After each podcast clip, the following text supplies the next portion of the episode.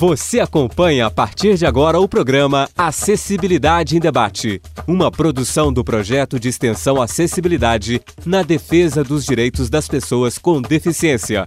Orientação inclusiva. Apresentação Marcilene Magalhães.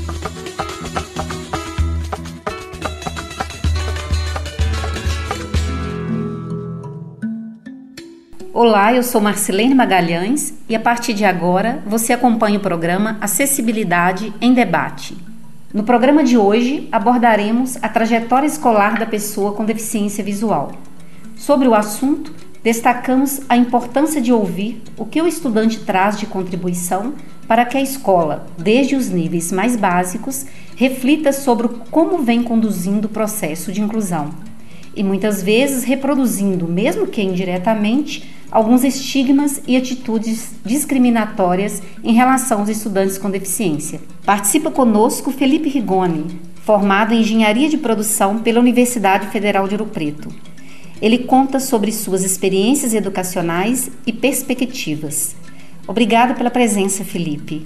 Como foi sua trajetória acadêmica na educação básica e como foram as condições de acessibilidade disponibilizadas? Bom, oi Marcelene, muito obrigado pela, pelo convite para participar da entrevista.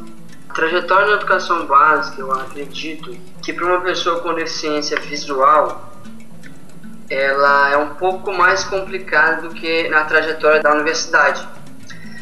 Porque você ainda está começando o seu processo de formação intelectual cognitivo, né, e muitas coisas elas ainda são ensinadas com todas as crenças que uma pessoa que enxerga precisa ter. Eu concordo que é, que é bom para as pessoas que enxergam, agora para as pessoas que não enxergam, que é o meu caso, é um pouco complicado.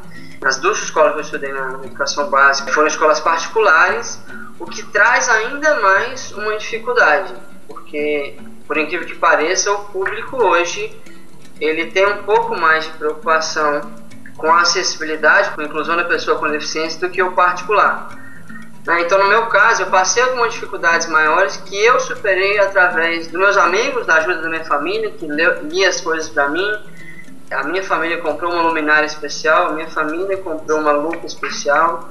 A minha família fazia é, os materiais é, em letras maiores quando eu ainda enxergava um pouco. Então, assim, é uma coisa complicada, eu acredito, porque não é disseminado nas escolas particulares, até mesmo nas públicas também não é, apesar de ser um pouco melhor. É, a real necessidade que as pessoas com deficiência no geral, mas aqui nós estamos falando de deficiência visual, é, precisam para aprender. Isso é muito importante porque é o início da formação intelectual cognitiva da pessoa. Então, se não tiver acessibilidade aí, a formação dela vai estar muito comprometida. Você coloca então que todas as alternativas, né, as propostas de acessibilidade vieram da família e dos amigos. Quando você decide entrar numa universidade pública, como foi esse processo de escolha da universidade, processo seletivo para a entrada na universidade? Bom, é, eu, eu prestei vestibular para duas universidades, para a UFES aqui do Espírito Santo e para a UFOP. Eu passei nas duas, graças a Deus. E fomos visitar as duas universidades para ver qual que teria uma possibilidade de me receber. Né? E apesar da, da UF ser um pouco mais perto, um pouco não, muito mais perto, que seria em São Mateus, do Espírito Santo, eu sou de Linhares, é, a UF estava muito pouco preparada naquele campus para receber um aluno com deficiência visual e a UFOP estava muito bem preparada. O processo seletivo de vestibular os dois foram muito bem feitos. Né? Tinha todas as adaptações nas, nas duas universidades que eu precisava. Isso realmente foi muito bom. Mas melhor do que eu esperava, inclusive, nas duas. Agora, quando chegou para eu me matricular, a gente percebeu que, por conta da, da criação que tinha sido feita anteriormente do NEI, que é o Núcleo de Educação Inclusiva aí da UFOP, é, a UFOP estava muito mais preparada. E tinha também dois outros fatores é, que me fez escolher o foco, que é a existência das repúblicas, que poderiam me ajudar com, com a inserção social, com pessoas para me levar em buscar os lugares, que seria mais fácil morando em república. E a questão de dar o foco ser mais longe da minha casa, porque eu precisava de uma de estar longe para garantir uma independência, né? Para eu eu passar alguns apertos e, e a partir desses apertos me tornar uma pessoa mais independente. Então isso também contou na nossa escolha quando eu escolhi a UFOP. Você fala um pouco da sua relação com os colegas. Como ocorreu as relações com os docentes e como se deu a acessibilidade aos conteúdos no curso que você escolheu? Bom, no início foi um pouquinho difícil para nós, porque professores de cálculo, de física e tal não tinham experiência com, com como dar aula, né? Para um aluno que não enxergava, sendo que muitas coisas são visuais. E aí eu tive uma atitude positiva com relação a isso. Eu falei, olha, o que não, o que não tiver entendendo, eu vou perguntar de novo. Então, até eu entender, eu vou te perguntar. Eu falar com os professores.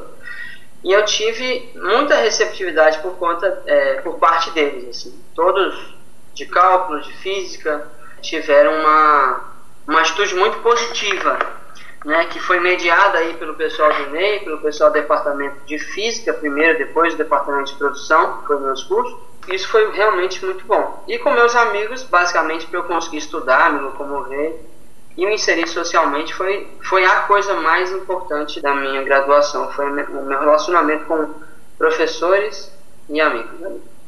Tem algum aspecto que você gostaria de ressaltar nessa sua relação positiva com os amigos? Olha, eu fiquei impressionado com a, com a união dos alunos da UFOP, assim, logo que eu cheguei. É, eu não via isso onde eu estudava no ensino médio, não com tanta força, e não tinha relatos disso nas outras universidades. Então, assim, eu fiquei realmente impressionado, tanto por parte do pessoal do meu curso, da minha república, das repúblicas amigas, dos outros cursos, assim, todo mundo era muito unido. Então, acabou que é, eu passei muito pouca dificuldade, para não dizer nenhuma né, com relação a ter gente para estudar comigo, é, ter gente para me ajudar a me locomover. Isso foi extremamente importante. E com os professores e com o pessoal da os administrativos da UFOP também foi a mesma coisa. Assim. Eu sou muito grato até hoje por conta disso. Né? Tanto do Ney, que foi o que eu mais me relacionava diretamente, quanto das outras áreas da UFOP foi muito bom. Felipe, e depois de concluir o curso de engenharia de produção, como foi essa sua saída da universidade e inserção do trabalho? Olha, no meio do meu curso, eu já tinha feito alguns cursos de coaching paralelo ao curso de produção e gostei da, da, dessa área técnica e comecei a trabalhar com coaching logo depois de sair. Voltei para a universidade, montei meu escritório de coaching, trabalho com isso até hoje, mas agora estou mudando de área de profissão. Né? Eu fui candidato a vereador na minha cidade aqui no ano passado e não fui eleito, mas tive um excelente resultado. E aí agora vou fazer um mestrado em políticas públicas na Universidade de Oxford, na Inglaterra, para voltar e me inserir de vez na gestão pública brasileira. Desde sempre eu tenho uma vertente de, vamos dizer, propósito de vida de criar ambientes para que as pessoas consigam ser mais felizes ou ter a oportunidade de ser mais feliz, porque ser feliz depende individualmente da pessoa. E aí eu comecei a perceber, trabalhando, pesquisando, estudando, que o melhor lugar para criar ambientes de oportunidades é na gestão pública e na política. Então foi uma decisão muito racional migrar para a política. E o meu propósito é esse, assim, é voltar para o Brasil e me inserir na gestão pública, especificamente agora, logo depois de voltar, eu estou querendo trabalhar no Programa das Nações Unidas para o Desenvolvimento, que é o PNUD. Ser mais feliz, cada um decide o que, que é mas criar oportunidades dá para fazer muita política pública com relação a isso, tanto econômica, educacional, de acessibilidade, de assistência social, que você pode permitir que as pessoas sejam um pouco mais felizes. Eu tenho o grande sonho de ser o primeiro presidente cego do Brasil, mas isso aí vamos ver. Como você percebe as questões de acessibilidade fora do país? Olha, até agora o que eu percebi é que, pelo menos as universidades da Inglaterra, as três que eu me inscrevi, elas estão num, passo histórico de desenvolvimento muito adiantado ao nosso. Por exemplo, lá, até a escolha de, de onde eu vou morar, é que isso eles também providenciam, escolha de materiais, etc, etc, já é tudo mediado pelo setor de suporte à pessoa com deficiência. Então, assim, eles são muito bem preparados para isso, até onde eu consigo entender. Por exemplo, eu vou fazer políticas públicas, sou o primeiro cego fazendo esse curso lá, cego completamente cego. Então eles já estão é, transcrevendo todo o material para PDF, doc e áudio para eu poder chegar lá já está tudo pronto. Aonde eu vou morar, eles já estão colocando rótulos em braille ou, ou em alto relevo para que eu consiga me locomover com maior facilidade. Todo o staff da, do prédio onde eu vou morar já está avisado que vai ter um deficiente lá para eles poderem me ajudar eventualmente. Então, assim, eles, tá, eles estão num processo histórico avançado. Assim. É, eu não vejo eles como sendo melhores do que nós. Eles estão bem melhores agora, mas eles estão num processo histórico bem avançado. Né? O seu relato ele traz uma experiência positiva na, na sua vivência no, na Universidade Federal de Ouro Preto e essa sua experiência que ainda vai acontecer fora do país e que a universidade já tem todo um preparo, isso também pode servir de inspiração para as universidades públicas brasileiras. A partir dessa sua experiência educacional, o que dizer para as famílias, para as escolas, sociedade em geral, sobre como contribuir para o empoderamento das pessoas com deficiência, principalmente aquelas com deficiência visual?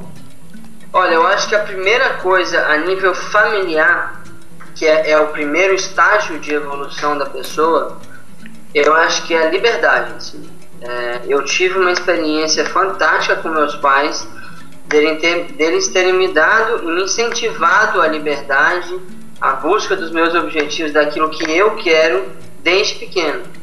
E isso me fez acreditar que apesar do fato de eu ser cego, não ia ser, isso não ia ser um limitante que iria me parar. E aí esse é o primeiro grande passo, assim, eu acredito. Eu acho que eu já vi muitos casos de pais e familiares que prendem muito a pessoa que tem algum tipo de dificuldade, não necessariamente deficiência, e isso é extremamente prejudicial para a pessoa. Então você tem que dar apoio, tem que estar ali para o que precisa, mas tem que dar liberdade para a pessoa passar uns apertos, passar algumas dificuldades que tem que passar para ela aprender a se tornar mais independente. E aí, falando de escola e universidade, eu acho que ali o princípio cabe do mesmo jeito. Assim. Você tem que dar o máximo de apoio que é possível, né, a nível de material, a nível de logística, a nível de locomoção e mobilidade, mas tem que dar liberdade da pessoa decidir se tornar independente, decidir se tornar uma pessoa melhor do que ela é né? Porque com essa liberdade, com essa decisão que ela toma, não são os outros, é que ela vai conseguir. Felipe, obrigada por participar do programa Acessibilidade em Debate. Obrigado você, Marcelo.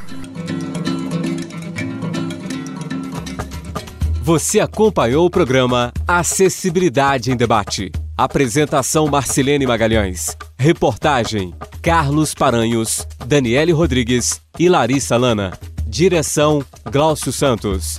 Edição João Lucas Palma.